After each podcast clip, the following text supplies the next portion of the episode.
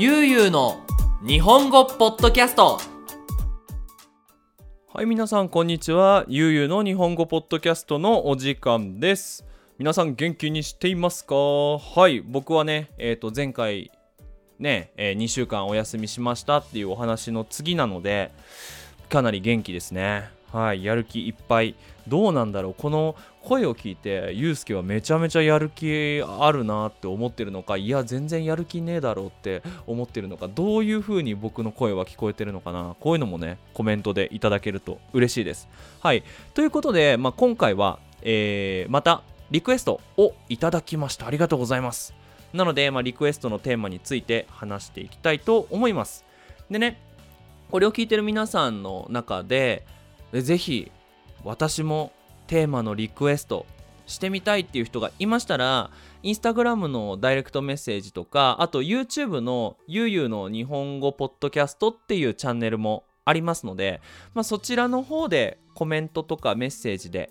送ってくれると嬉しいです。はい。ということで、はい。あ、そうなんだ。ごめんごめんごめん。話は戻るんだけど、このゆうゆうの日本語ポッドキャストっていうチャンネル、実はフォロワーが4000人を超えました。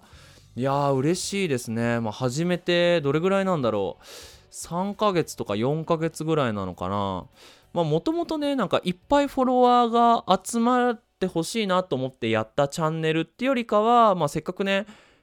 あのゆうゆうの日本語ポッドキャスト結構力を入れて頑張っているので世界のね人に僕の声が届いたら嬉しいなって思ってあのフォロワーの数ってよりもいろいろなところから聞いてくれたら嬉しいなと思って始めたチャンネルなので、まあ、それが4000人もねいるっていうのはまあ本当に嬉しいことですね。フォローしてくださっている方、ありがとうございます。そしてまだフォローしてない人はぜひ時間があったら探してやってください。はい。さあ、テーマなんですが、七五三っていう日本の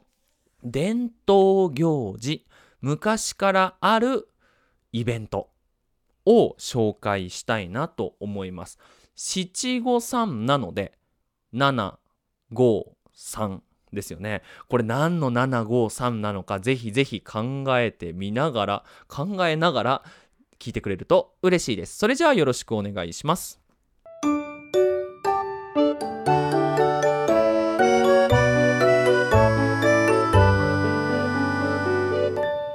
ゆうゆうの日本語ポッドキャストはい。さあ、テーマの七五三なんですが、これは子供のイベントです。簡単に言うと、子供が3歳になったら、5歳になったら、7歳になったら、それをこうおめでとうっていう形で、まあ簡単にお祝いするっていうのが、この七五三のイベントです。で、まあ簡単に言うとね、えー子供が日本の着物を着てで神社に行ってお参りって言ってこうねよろしくお願いします。これからもありがとう。あ今までありがとうございます。これからもよろしくお願いしますっていうお祈りをしてでまあ人によっては写真を撮ったりするんですがこれねすごく面白かったんですよ。調べてみたら。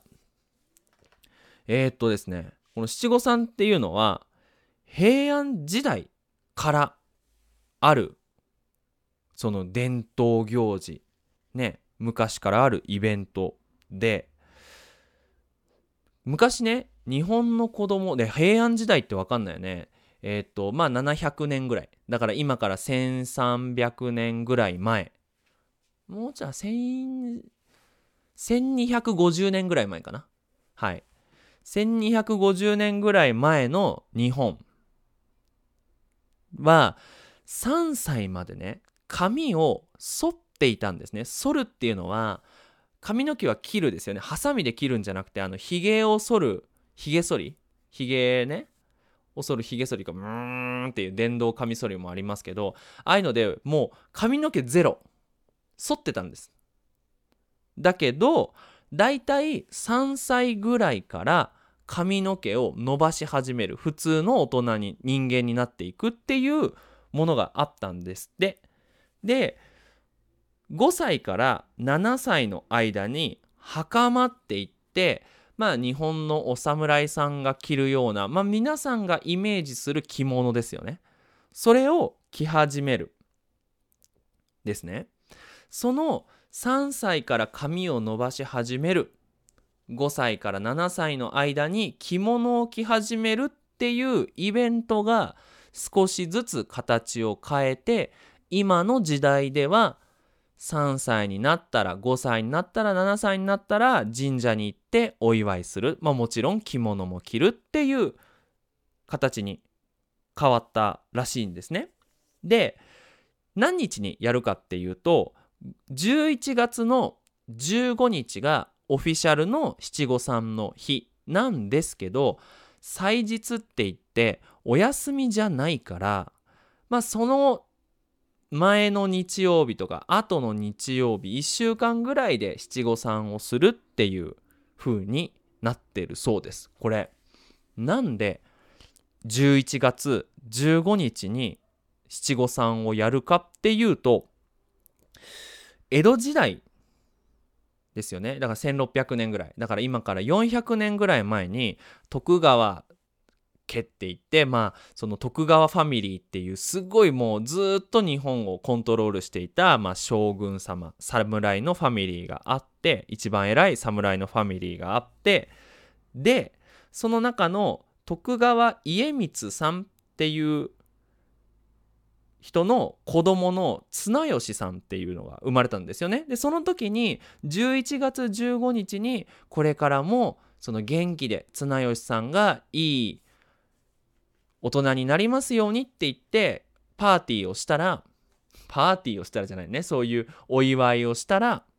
その綱吉さんっていうのがとっても元気に長生きしたからそれ以来11月15日に子供の健康をお祝いすると子供は長く生きるっていう風になったそうです。ということでまあ11月15日に七五三をするんですけどなんで7歳5歳3歳なのかってまあさっきねその髪の毛の話をしたんですがもちろんね今の時代で3歳5歳7歳で死んでしまうっていうことはほとんどないじゃないですか。ね薬もあるし病院もあるからでも昔の日本なのであんまりね病院がないしもちろん薬なんてそんなにないのでその3歳生まれてから7歳ぐらいになるまでの子供っていうのは体が弱いからすごく簡単に死んでしまったそうなんですね。なのでそのとりあえず7歳まで生きてくれればあとは大丈夫だからっていうのでそれまで元気でいられるようにっていうのでその3歳5歳7歳っていうのでお祝いをするんですよ。でこれ今のね日本では七五三だから357歳でお祝いをするんだけど3歳の時は男の子も女の子もお祝いをするそして5歳は男の子だけお祝いするそして7歳は女の子がお祝いをするっていうのがルールなんですね。これ面白いですよね。でさっき言った、まあ、5歳から7歳の間に着物を着るって言ってたんですけど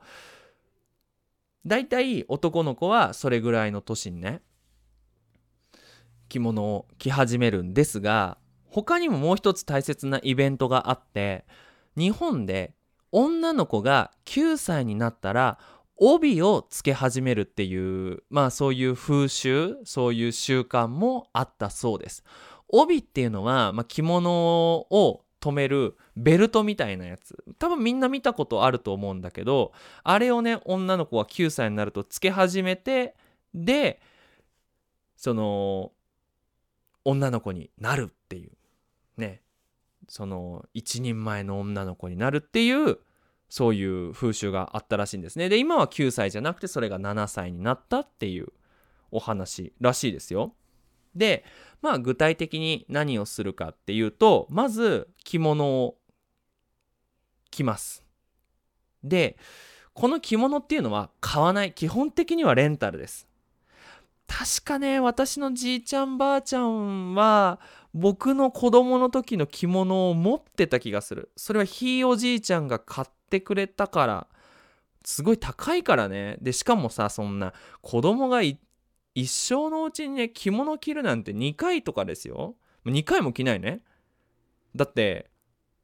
5歳で1回だから。だから普通買わない。みんなレンタルするそうです。でまあ近所とか家のその着物を着て家の近くとかあとは有名な神社に行きます。で普通はそこで「お参り」って言ってお金入れてパチパチってやって「神様お願いします」って頼んで終わりのところもあるし神主さんにそのお祈りをしてもらう。その神社の中って実は入ることができてでそこでその神主さんって言って教会でいう神父さんねあの神様のお仕事をする人にその神様が守ってくれるようにそのお祈りをしてもらうっていうのもできます。この値段調べたんですけどだいたいね5000円から1万円くらいだそうです。結構高いよね。どうなんだろうそのね他の宗教ではその子供のためにそのプライベートでお祈りをしてもらうっていうのができるのかそれがいくらぐらいなのかっていうのも、まあ、ぜひ知りたいなと思います。はい。でその後に僕が子供の時は写真屋さんで写真を撮ってもらいました。どうなんだろうね今は。みんなさ携帯っていい写真撮れるからあんまり写真屋さんに行く人っていなくなってるのかな？どうなのかな？うん。それはちょっと調べてみたけどどれぐらいみんな写真屋さんに行くのかっていうのは分かんなかった。はい。でも僕が子供の時は近所の写真屋さんでその本当にいい後ろのねその何ていうのか布の前で椅子に座ってすっごいオフィシャルな感じで写真を撮ってもらいました。はい。であともう一つ七五三ですごく大事なイベントが千歳飴っていう飴をね持つんですよ。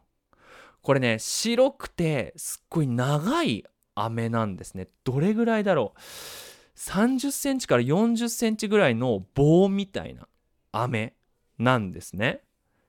でこの紙の袋に入っていてでその紙の袋には千歳飴っていう名前とあとはその縁起がいいすごくラッキーな動物とか植物の絵が描いてある袋をね持つんですよ。これ千歳飴っていうのは多分千と年と飴だから長く生きられるように長い飴をかまあ食べるっていうその文化ですよね。これ子供の時はめちゃめちゃ嬉しいんですよ。だって飴ですよ。でしかも40センチだからね。すっごい長いからねすっごい嬉しかったな多分弟の七五三の時に俺は弟の飴を頑張って食べてた気がするな。うんそうでまあもちろんね40センチの飴食べるの難しいからそれを割ってね割ってで少しずつ食べてましたねうん。今も多分買おうと思ったらそれぐらいのね11月の半ばぐらいになったらスーパーでも千歳飴売ってるんじゃないかな。うん。もちろんねお土産に買ってもいいと思いますよ。ただ持って帰るのは大変だろうな。うん。そう。でその、まあ、千歳飴なんですが、まあ、全部食べきれなかったら料理に使うこともできるので、まあ、そういう風にお祝いをしています。なのでまあ最後まとめなんですが七五三っていうのは昔昔の日本がまあ昔から日本人が昔からやっていた子供が